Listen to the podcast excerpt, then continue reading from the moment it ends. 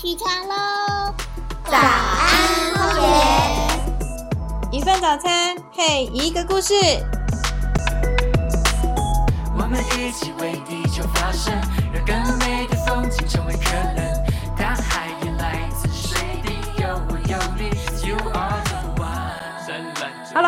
欢迎来到早安荒野，我是伊丽莎，伊丽莎白的伊丽莎啊，不是啦，不是啦，是伊丽莎吉柳刷啦。那我们今天呢，想要来聊聊看什么是独居蜂，我们就很好奇啊，独居蜂到底是什么？跟我们平常知道的蜜蜂是不一样的东西吗？所以，我们今天呢，特别到了新竹，我们邀请到了新竹分会的专职怡君来为我们分享关于独居蜂。那我们就邀请怡君为我们讲几句话吧。好，大家好，我是新竹分会专职怡君。我来讲这个独居蜂的事事情哈。我其实是站在那个巨人的肩膀上，分享一点点。我在去年的时候，因为帮我们自己分会编了一本那个《游罗也疯狂》的这个独居风的介绍的书，然后也测了一个跟独居风有关的展，所以在这个过程当中，我觉得独居风实在太有趣了，所以非常欢迎。大家可以在这个时间里面，就是好好的跟大家分享一下关于独居蜂的各种，在你生活周边，你可能看过它，但是呢，你却不知道它是蜂的各种有趣的小故事。哇，独居蜂，独居就是一个人自己住的那个独居，那蜂就是蜜蜂的蜂。那我好奇啊，独居蜂是单一种品种吗？哦，不是哦，独居蜂哦，其实它的种类非常的丰富，应该是这样说，台湾的蜂类大概有三千多种，但是呢，我们比较熟知的所谓蜜蜂或虎头蜂这种所谓群居性，就是大家会住在一起，然后有分工合作，然后你可能有听过有女王蜂啊或工蜂，大家会共同的来养育他们的下一代，这种群居蜂很惊讶，你它只占了一成左右而已，可是有九成以上都是独居蜂，所以那个独居蜂的世界其实非常丰富，只是我们平常没有机会去观察它或了解它。它跟所谓社会型的蜂种最大的不同呢，就是它从那个交配之后，那个雌蜂就一只蜂，它就自己去育幼，把蜂宝宝就是产出来，然后帮它盖房子，然后帮它找粮食，帮它把这整套的这种。呃，养育小朋友的任务全部都是由一只蜂妈妈完成的，所以我们都称她为超人妈妈。她一个人要完成所有的事情，没有分工，从头到尾都没有别人的帮忙，所以她有十八般武艺，样样俱全。她可以是一个数学家，因为她要算说，哎，我要帮小孩子出多少粮才会够。然后她也是一个建筑师，因为她从头到尾就要自己盖房子嘛，所以她也要建筑。然后她也要是猎人，因为她的宝宝小时候呢，有些小宝宝小时候是吃虫的。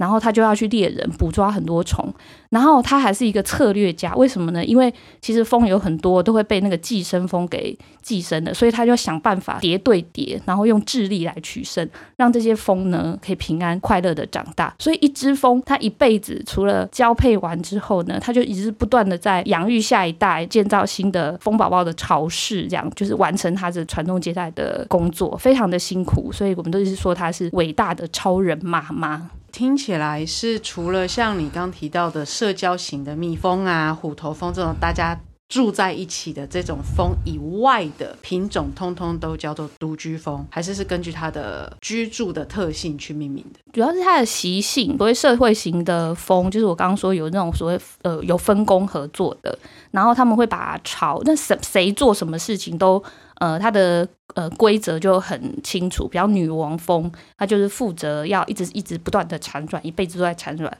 然后工蜂呢，就是呃不断的建造巢室啦，然后去外面取那个粮食啊，或者要酿蜜啊，或者是外敌来的时候要防守等等之类。这么清楚的分工，在独居蜂里面，就是所有的功能合而为一，所以我们就说它是超人的这个意思。它主要还是以它的生活的形态非常不一样来区分的。哇，好酷哦！但是因为你刚有提到说，独居蜂它占了所有蜂的品种里面的九成，九成，嗯，所以事实上我们生活里面常常嗡嗡嗡嗡飞来飞去的，不见得都是蜜蜂，没错，没错，很多是这种有自己很有个性，然后自己独立完成所有事情的，知道怎么讲？这这种品种。不能讲品种，这种类型，这种生活的形态，对这种这种生活形态的风，对，没有错。而且它们的外形啊，其实差异非常的大。哦。大概会分所谓广腰雅木跟细腰雅木，就是说有一些看起来就是胖胖的，它的那个身材比较这种矮胖型的那一种，然后也有那种腰很细，我们在形容人家那种，那就是那种蜂腰这样子的，细瘦瘦长长的，然后也有长得很像苍蝇的，对，就是各式各样的风，而且我觉得还有个重点是，它有很多都是台湾的原生种。这个我们比较少知道，就是说，因为这么多蜂，我们对它的研究其实有点来不及。就是因为我们过去我们比较多的研究会投入在那个蜜蜂，因为它其实跟人类的生活很多都比较相近嘛。我们比较多的就是训练它来采蜜，然后供给人喂食的这个蜜源的这种蜜蜂呢，其实很多呃其实是进口蜂，就意大利蜂，因为它们比较温驯，比较容易跟人为做一些管理。台湾当然当然也有，但是因为它为了管理方便，大部分都是意大利蜂，所以我们其实呢，对于蜜蜂的研究很多，然后对于虎头蜂研究可能就是专注在它的攻击性啊等等之类，但是有身边你的嗡嗡嗡也不有时候。不一定在你身边，有时候它在土里面，或者是你在那种比较老的房子里面，会看到一一一小球一小球的小小的窝的那一种蜂，大部分其实都是独居型的。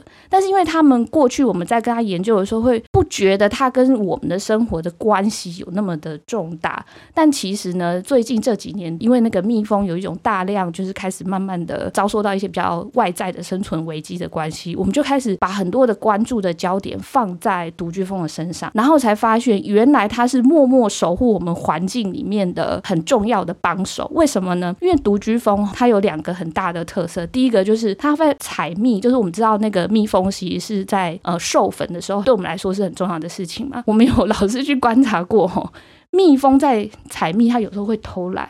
它其实呢，你知道，它有点像是吃大锅饭这样子，就是有一些呢，可能在外面就是流连忘返，然后没有没有马上采到蜜就回去。可是独居蜂有的常常需要，因为他自己一个人要单兵作战，然后他家里有小孩子嗷嗷待哺啊，所以呢，老师没有观察过说，一只独居蜂的那种采蜜授粉的这种效率是蜜蜂的四倍之多。很很很夸张吧？一打四的对对对对对对，因为你知道，它其实要受到很多天敌啊，或者它的蜂宝宝在家里面没人照顾啊，所以你就可以想象一个那个超人妈妈，就这样很迅速的来回来回在花上面拿，然后赶快采回去，赶快采回去这样。就是就是吃素，就是小包蜂宝宝吃素的这种独居蜂，这种采蜜的效率很高以外呢，有一些独居蜂呢，它的宝宝小时候是吃荤的。吃荤的意思是说，它会吃幼虫，就是有没有有些鳞鳞翅目的幼虫，就是那种像那个毛毛虫那样的东西，或者是吃蜘蛛，或者是中丝。那每一种蜂吃的东西有点不太一样，那你就可以看到蜂妈妈会去叼那个小的那种那毛毛虫啊，就是这样飞飞飞飞回飞回去，然后在同一个巢穴里面塞了非常非常非常多只虫，就是为了要储存那个粮食给它的宝宝吃。老师有统计过，一个短短大概十二到十五公分的那个主管里面的观察馆里面啊。他一只蜂妈妈抓了一百二十五只的这种毛毛虫回去给，就是给他四只的蜂宝宝吃。所以你可以看得到，它在我们的生活周边，其实你看哦，不管是授粉或者是呃，不要说是驱逐害虫，就是抓虫的能力，其实是我们也一开始的时候没有想到，原来它这么厉害。所以我们就是说，它是其实是默默守护我们的。花园里面的小天使这样子，超酷的。这妈妈真的是有一种令人尊敬的感觉，你不觉得吗？就是她为了她的下一代，就是就是很努力这样子。所以那个时候我们在策划这个展览的时候啊，其实我觉得有一部分是因为，就是其实有些风真的是很小，小到可能一两公分这样子而已。我们荒野开始在做关于独居风的主要起源的地方是在油罗这个地方嘛？对，那油是三点水沙拉油的油，然后罗是四维罗。这很有趣。其实，在七八年前，荒野做环境教育，然后就有一些志工们就认为说，那食农教育也很重要。所以呢，在几经寻寻觅觅之后呢，就在我们的新竹的横山地区，它在水源头的上游，所以它相对于那个环境呢，其实是蛮好的。但是因为它的人口外流的状况比较严重一点，那就刚好有个机会，我们在那里就是开始筹备了这个自然田，就是说我们要用一种不用农药、不用肥料，营造人跟环境友善相处的方式的一个小基地，开始慢慢的从全部都是荒烟蔓草跟休耕的田，然后开始呃修复一个老屋，然后引进了很多伙伴来参与农耕的活动啊，做自然观察的记录啊等等之类的。在几年前呢，我们新竹分会的副会长就许天林，我们叫他海茄东，就海哥，他就是去上了一个呃跟风有关系的一个课程，然后就觉得，诶，这个风其实在油罗田在耕种的时候，其实常常也会有风在旁边飞来飞去，所以我觉得蛮常见的。那么为什么不要刚好趁这个机会呢，来试试看，说风能不能让我们可以有近距离的观察的机会？所以他就在油罗田那边，一开始的时候是买了一个别人已经做好的风旅馆，小小的像一个小房子，然后小房子里面很多观察用的这种木板，它的木板已经把它切开成两半了，它可以打打开来，那个风在里面筑巢的时候呢，你可以打开来看得到，然后关上去的时候，它可以还是可以继续在里面养育它的幼虫。这个观察板后来就引起大家的兴趣，大家就开始看到说，这个风旅馆真的有风来住哎、而且一开始最多的是一种叫日本蓝泥蜂，它很漂亮哦，它的身长它是瘦的，比较是细腰型的那种，然后瘦瘦长长的，重点是它的外壳啊会散发出一种蓝绿色的金属光。很美，好，它就是日本蓝泥蜂，比较乡村的地区其实还蛮常见的。它有一个很大的特色是说，它筑巢完了之后啊，不会像其他的蜂在所谓的蜂巢管，就是说最后把所有的巢穴的全部都封起来的时候，大部分都是用泥土嘛，就泥巴这样抹一抹，然后把它抹平这样子。这种日本蓝泥蜂呢，它会特别用一种白色的物质去把它的那个蜂的那个巢口再抹一次。它所以它的巢就会跟人家不一样，它有白色大门就对了。那这个白色大门呢，大家就在研究说到底是什么东西做成的。有人说，大部分人说是说所谓的壁虎的大便，因为它可能分泌的一种化学物质，可以让其他的寄生蜂不会想要来就是侵入这样子，它等于是一个保护色。然后也有日本的研究说，那可能是某些鸟类的粪便。一开始的时候觉得，哎，好有趣哦，原来有人来住了。然后开始我们就开始慢慢的扩大，那旅馆就开始扩建了。所以你现在如果去我们的那个游罗的老屋啊，我们会常常办很多跟石农教育有关的那个活动，然后你就看到老屋外面就一大片的那个风旅馆，有各式各样的。除了小房子以外呢，我们还收集了不同尺寸大小的主管，那一两公分的啦，或者是那种麦秆，就是很小的。这种大大小小的，然后我们就老师们，就是我们有三位老师们，老古老师，然后恐龙老师跟秋美老师，你就会看到三个老师们呢，就是整天坐在那里，然后看，然后观很仔细的观察风在那边飞来飞去、进进出出的样子，你真的可以拍得到他们在抓那个毛毛虫进来，就是进入洞口那一瞬间，超级有趣的。所以，呃，我们去年的，哎，应该说今年年初的时候办的这个公民科学家的培训，就是。要带着大家来观察这些风，你只要不要在它飞行的这个，就是不要挡住它，那其实你可以很近距离的看着它，就是做这种呃，就是各各种，你看有时候带着它的那个竹草的材料，有时候嘴巴里面可能衔的是一团那个小小木屑，然后有时候是可能衔了一点土，还有一种蜂叫切叶蜂，它会把叶子切的像一片圆圆的，回来当做它蜂宝宝的那个床垫，你看。是是非常相当高级的一种服务？然后你就可以看到他很很近距离的看着他们这样子，好像是一个看似很忙碌，然后各种不同的风来寄居，那变成一个在上课的过程里面一个很有趣的观察跟享受的时刻。我觉得我们也是因为这样，所以才就是爱上这种跟风就是一起相处的时刻，很好玩。听起来好有趣哦！就是又有风旅馆，然后你们就像是旅馆的主人，就是开张大吉，然后欢迎所有的蜂来住。然后他们是各种的品种都会有吗？会有会有，就是呃，其实我我也是看着老师他们在观察的时候啊，他们会看到说，因为它的风其实是这样，呃，你可以想象说一节大概十二到十五公分左右的那个巢管，它可能不只做一个巢，它会做三到四个，然后它会呃选定好那个巢管之后啊，它就开始会呃慢慢的隔出房间啊，然后开始盖，这个时候呢你就不能动它，然后你就会看到这只蜂呢现在在做什么，就是现在可能在盖房间好了，然后那段时间他就一直不断的，比方说去衔那个泥巴的，就是做成小泥球，叼在嘴巴里面，然后把它封上，就是隔成一间一间的样子。还有一种叫做寄生蜂，寄生蜂呢，它是顾名思义，它是寄生在别人家的蜂。这种呢，你就不能用那个房子的样子的蜂巢管给它，我们就把好几根那个主管呢，把它绑起来，就变成一束。那因为那个寄生蜂的作用是说，它必须把它的输卵管，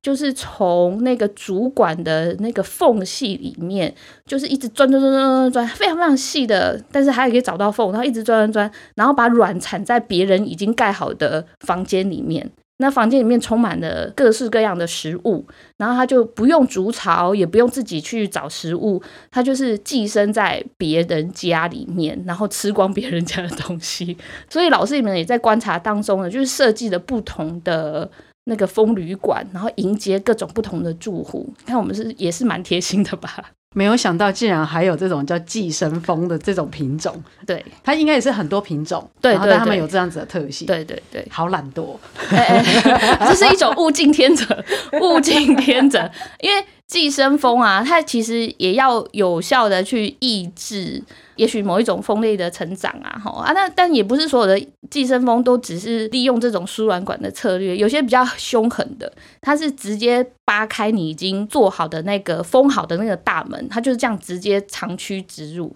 它就是要花一点力气把你那个已经粘好的那个已经封好的那些土啊，这样慢慢扒开，它其实也要花力气的，不要小看它。但是还有一种哦也是蛮狠的，有一种蜂啊，它会用投弹的，你想想，就像手榴弹那样子，用丢的。但是它它没有手嘛，它也不是这样，所以它是那个产卵的是在它的那个呃，就是屁股的最后面，然后就是有点像是把那个它要产卵的地方对着那个洞口，然后喷射进去这样子，各式各样的策略都有。他就是觉得就是风的世界，他们虽然看起来很小。但是你如果仔细去观察跟研究，就会发现，就是这种谋略 也是很重要的。但是当然，我们就是一般不是寄生蜂的其他的蜂，也不是这样乖乖的束手就擒，大家还是会找出各种方式来防止寄生蜂来寄生。比方说，最常见的一种叫做唱空城计，也是一样一节，比方说十到十五公分左右的那种主管，然后它可能会隔三到四个小房间好了。那你以为他每个小房间都会都会把那个食物都堆满的那个房间吗？不会，他会故意留一格或两个，它是空房间。所以如果寄生蜂万一它不小心，就是它钻钻钻钻钻很久，然后突然发现。糟了，我钻到是一个空房间，啊就那就失败了嘛。对，所以其实那种各式各样的生存策略，我觉得在我们看起来就会觉得说，哦，原来这么小的蜂，原来它的世界很精彩、很热闹这样子。哇，那刚刚有讲到关于就是那个风管啊，还有就是隔间啊。那因为听众他们可能看不到画面，所以他们没有办法想象说风旅馆是长什么样子，所以可以多讲一点关于这个风旅馆吗？它是有点像是试管吗？还是是一片木头，然后在上面钻洞呢？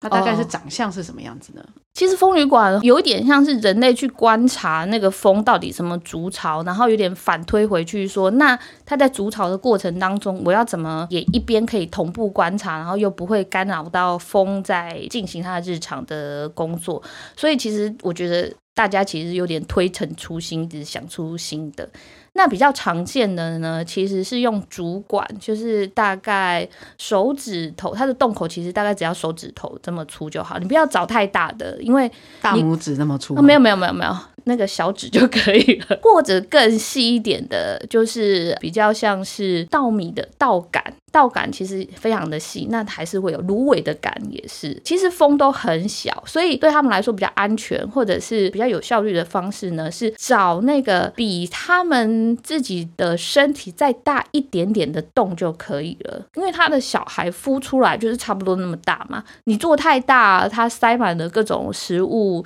然后他要花很多力气去把这些安全性的防护措施都做好，这件事情也是不容易啊。所以简单说，就是你找一个适当大小的主管，你自己要做的话，最简单的方式找一个主管，然后呢，把一边保留有结的那一段，就是主管不是有一节一节的吗？就是一边等于是封闭的状态，你不要就是两边都是开口。如果你两边都是开口，刚好你拿到主管是那样的话，那你有一边要塞卫生纸之类的东西，就是封住一边的口就对了。然后另外一边呢，你就是让他开口朝外。风宝宝其实怕什么呢？他其实是也要挑剔一下他住的地方。风妈妈也会很挑剔的。比方说呢，第一个千万不要让他淋到暴雨，然后也不要照射到大太阳。这其实跟人类的生活很像啦。所以你把这些风管全部都集合在一起之后，你可以找一个圆筒形啊，或者是就是等于是让它固定好位置的地方，那个风管不能移动来移动去的，然后放在比方说你的屋檐下。你的阳台不要淋到雨的地方，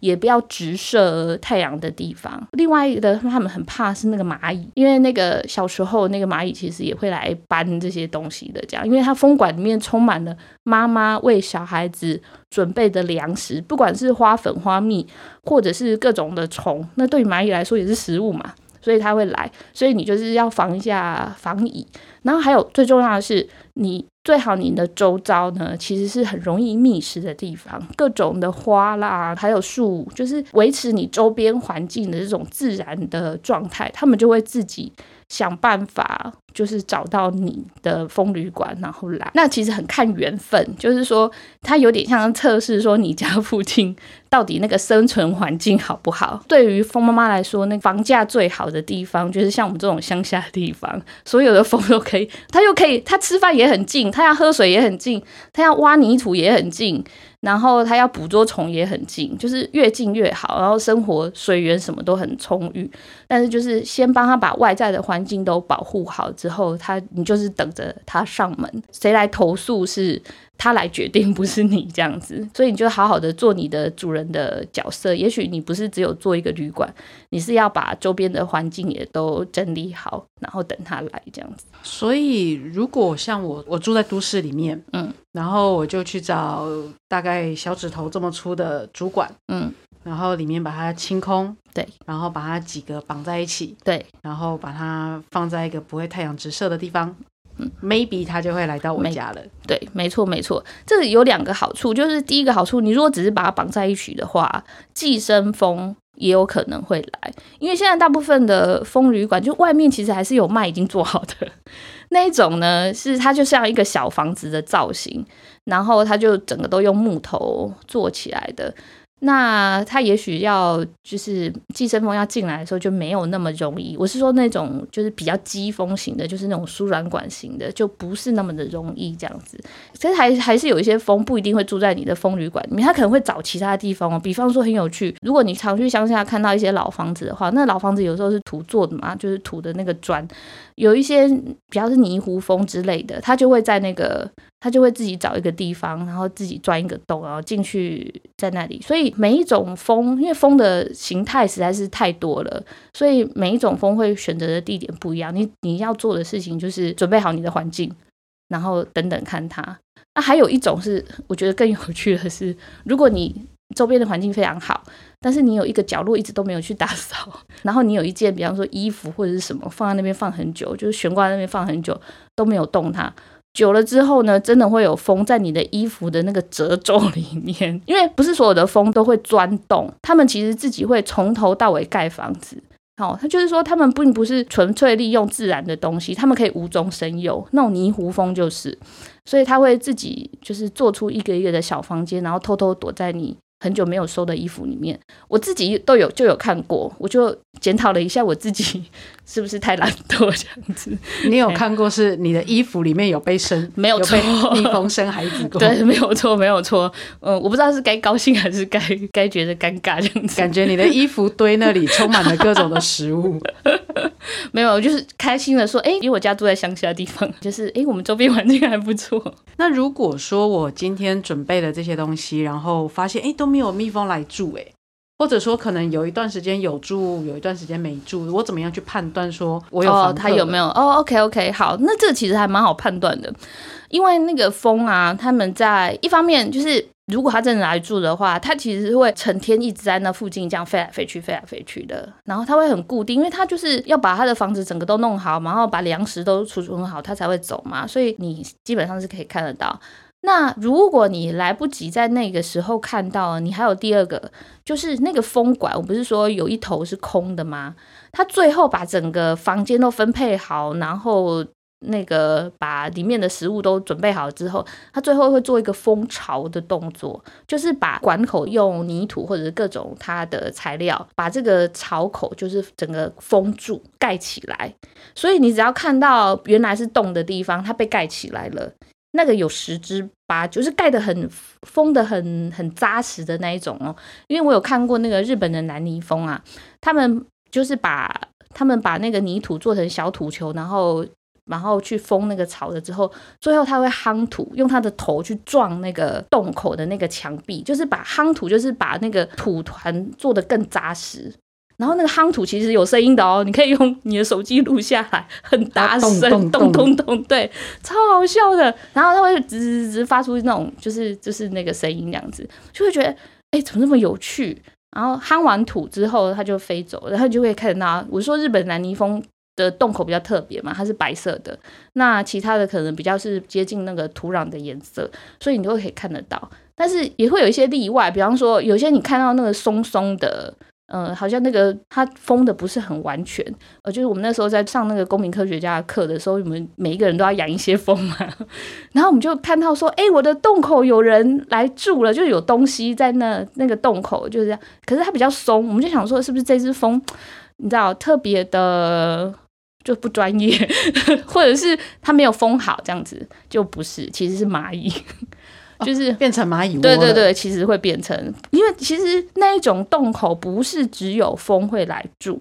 当然是其他动物还是会选择说，哎。哪些东西是我适合的，它就会来。那因为我们那时候上课的，就是今年在四五月的期间，就是做那个风雨馆那个期间，一直下雨，一直下雨，然后蚂蚁就是长驱直入，所以我们有大部分的同学第一次做的时候失败了，就是得到许多蚂蚁。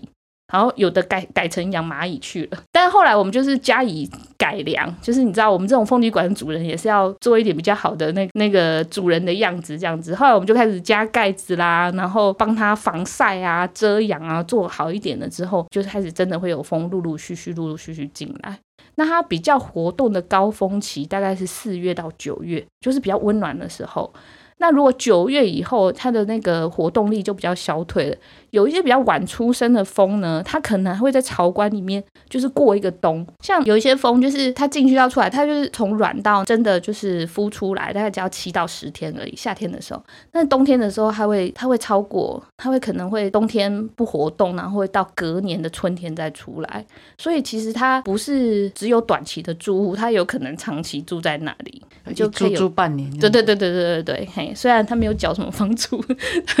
但是你就会发现它。哎，它为什么一直都没有破的原因，就是它它没有钻出来的原因，也有可能它还在里面。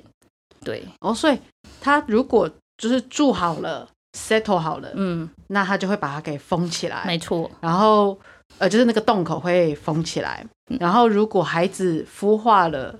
然后长大了飞出来了，那个洞口就会破掉。对对，它就会咬破，就会出来。而且它这个也是有顺序的哦，就是说，因为雄蜂通常是体型比较小一点，然后它要先出来。它先出来有很多的理由，比方说，呃，它要取得那个交配的先发制人这个权利。然后也有另外一种说法是说，雄蜂先出来的话，天敌会先来。然后天敌先吃了一顿之后，你知道就是有点牺牲打那个作用。然后后面呢，那个雌蜂比较大，因为它有很有重要的那个生生育的那个能力嘛，所以就是后面的雌蜂才会出来。那那个雌蜂刚出来的时候呢，有时候它可能。你知道，就是小女孩才刚飞出来的时候晕头转向，那个时候呢，就是雄的蜂就比较有可能有交配的机会。你知道，就是先发制人嘛。所以呢，我是看过老师的他们自己的在游楼的观察里面，就会看到说，那个先孵出来那一堆雄蜂啊，他们会暂时的停留在离巢没有很远的附近。好，啊，附近因为刚好那个时候有一根绳子。就是从那个屋子里面这样就这样，就是屋檐下面这样垂挂，然后就看到怎么那么多风就是停留在上面，就大概就是抓住那个绳子，很多哦。他们就想说，诶，啊，这发生什么事啊？他们又没有要去工作，那也弄拉拉手啊，该叠下你啊。然后后来才发现，原来他们是一群等待，等一下要孵出巢的那个雌蜂的，就是等在旁边的，你知道男友们这样子。我为什么听起来很像那种就是夜校有没有？然后晚上下课的时候，外面就一堆的一堆男朋友在那边接女朋友的感觉。这这一段可以播吗？但真的超好笑的，他们就是对啊，你会不会觉得他是不是这样？你就会觉得在昆虫身边各种行为真的跟人类的很多有趣的行为也很像这样子。听你讲了这么多关于独居蜂的八卦，我觉得这是八卦，超八卦的东西。那我可以从哪里获得更多关于这一类型他们的行为的观察呢？哦，好，这是太好了，那个让我有一点点打书的机会这样子。呃，我要跟大家说哈，就是。呃，现在台湾的关于这种独居风的书其实没有很多。那我们在今年年初的时候，跟书林出版社出版了一本叫做《游罗也疯狂》，游罗就是我们刚刚讲那个我们观察的那个地方叫游罗嘛。然后野疯狂的野蜂呢，就是野兽的野，然后蜜蜂的蜂。副标题叫做《独居蜂的秘密生活》。这个是我们三个老师，就是老古老师、恐龙老师跟秋梅老师，他们三个人在我们游罗的老屋外面守了两年多的观察记录。这本书呢，事实上现在在很多那个网络书店上面都有卖。那这本书有趣的地方呢，是它不是说那种科学性的介绍某一种单一的蜂，它比较是科学观察记录，就是。是它记录我们在那个游轮里面出没这些风嘛，他们有各式各样生活的习性，然后可能会有这种我我刚刚说的这种各式的，比方说为了要求得生存，然后有的那些生存的智慧跟策略，所以它是一篇一篇小小小小的故事，而且老师们很有趣的是，他们会帮，因为那个蜂的名字通常都蛮难念的。所以他们就会帮他们取小名，所以它就很像你家的宠物一样，就是比方说这只小黑今天又怎么了？好，今天这只小黑去觅食的时候花了十几分钟，这只小黑今天有没有偷懒之类的？我们有小黑、小红、黑腹、红腹，然后还反反正就是各种的啦。然后我就会看到说，哦，他们观察的这些蜂，原来呢，其实都在你身边，搞不好你是看过的，然后你只是以为它可能是某种苍蝇。或某种蝴蝶等等之类的，所以对于初学者来说呢，他其实他当然也有那种很详实的。科学式的观察记录，因为老师他们会很有步骤的去记录说，哦，今天打开了这只蜂的蜂巢管，他会记录说，哎，这是个卵，几天到几天会成熟到什么样的程度？但是它也很像是说，就是那种宝宝的成长史的研究。所以其实这样读过去，你会发现说，哦，原来这蜂的世界这么的有趣。所以呃，请各位在那个各大的网络书店或实体书店，其实都可以看得到。他如果再没有的话，荒野的总会也有贩售中，然后有比较优惠的优惠价，可以请洽总会那边。游罗野疯狂。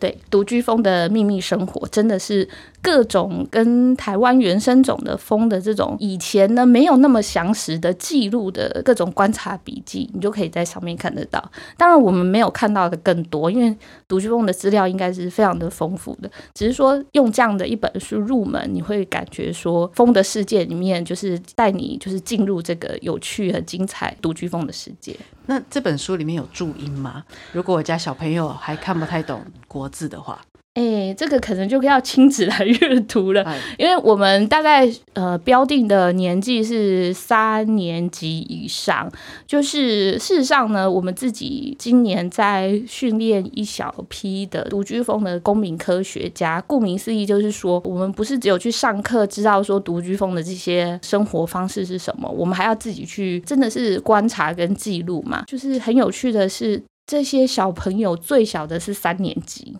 三年级，然后他已经可以很有次序的透过他一系列的这种自然观察，已经可以独立的完成某一种风那一段生活时期记录这样子。太小的小朋友，因为他基本上还是国字啊，太小的小朋友可能需要父母亲陪同。但是如果三年级以上，然后平常就对动物或昆虫的观察还有兴趣的话，其实是可以读得懂的。那如果像我比较懒得阅读啊，我可不可以直接到就你刚刚讲的游罗田那边，然后做实地的，像你刚刚说的，我可以亲眼看到蜜蜂啊来来去去啊，蜂巢这个过程呢？哦，可以，当然可以，当然可以。对，如果你想要亲自到我们游罗的老屋外面来观察，那当然是非常的欢迎。除了你去观察那个风旅馆之外啊，因为我们游罗田有很多自然的作物嘛，比方说芭蕉的花啦，或者是洛神的花，然后各种不同的作物，其实也是蜂在授粉的时候很重要的协助的那个对象嘛。所以你不是只有在风旅馆前面可以看到蜂，你还可以在周边各种。作物正在开花期啊，或等等之类的时候，看到他们在那边飞来飞去的样子。那我们每一年呢，大概都会办一到两场跟独居蜂有关的，比方是手作体验，会有先跟您介绍独居蜂的一些基本的。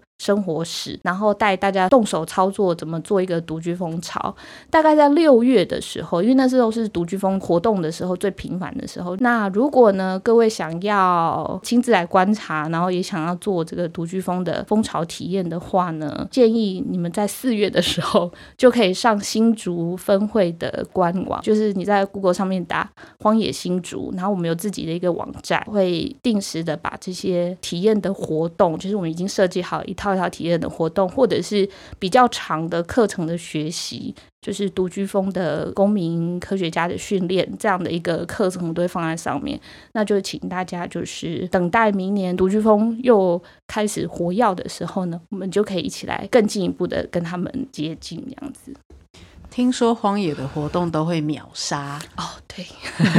所以我们才说你们要好好的关注我们。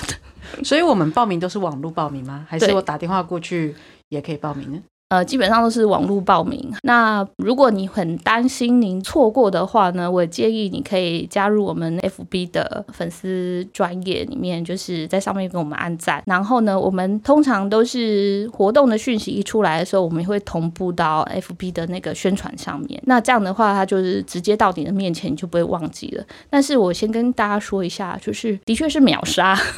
所以呢，就是不要太犹豫，一看到就是给他按下去报名就对了。如果我要参加的话，我又没有小孩，那我可以就是大人自己去吗？哦，可以，可以，可以，这没有问题。我们没有这个年龄的那问题，然后也没有说一定要多小或多大才能参加。我觉得其实你动手操作，然后你实际去观察，你只要带着一颗好奇的心，然后对他是很友善的方式去对待他，其实你都可以收获很多。那最后，最后我有一个算是一个小八卦的一个疑问，想要询问。就是我好奇啊，那些蜂爸爸他们在交配完之后，他们都去了哪里？哎，蜂爸爸，我觉得老师们那个没有特别关心。那那蜂妈妈他们可以生几胎呢？哦，这个我真的有问过。就是他们呃，大概就是交配完之后，你知道蜂其实有那个储精囊，就是它会把交配完之后精子就是储存起来。之后蜂妈妈就是一辈子都在育儿的过程。这个育儿就是包括他找帮蜂宝宝找房子，然后帮他盖好就是房间，然后帮他抓好虫，然后他就这样一直做，一直做，一直做。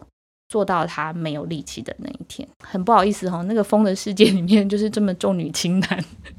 风妈妈一辈子都是在产卵啊，然后育儿育儿这件事情。对，她的孩子从她是颗卵到她可以飞出来。大概的期间是多久？哦，好，每一种蜂就是我说那个其实不太一样，不过七到十天是一个大概的，在他们那个比较活跃的时候。但是我刚刚有说，就是如果遇到了冬天，他们其实是会过冬的，就越冬，就是说，因为它一出来那个就遇到很冷的天气，可能对它来生存不是很好，所以它有可能隔天隔年才孵出来。其实大家会问一个很有趣的问题哦，是我们刚刚不是说有一些幼虫，就是蜂的幼虫是吃昆虫的嘛？我刚刚就被问到一个问题是说，它吃昆虫，然后它捕捉进去到那个卵可以就是长大，然后开始吃它的时候，那个中间难道不会变质吗？因为你知道，如果是生肉的话，很快就变质了。我跟你说，蜂妈妈的策略有够厉害的，其实它抓进去的那些昆虫并没有死掉。它是打麻醉针把它弄昏迷，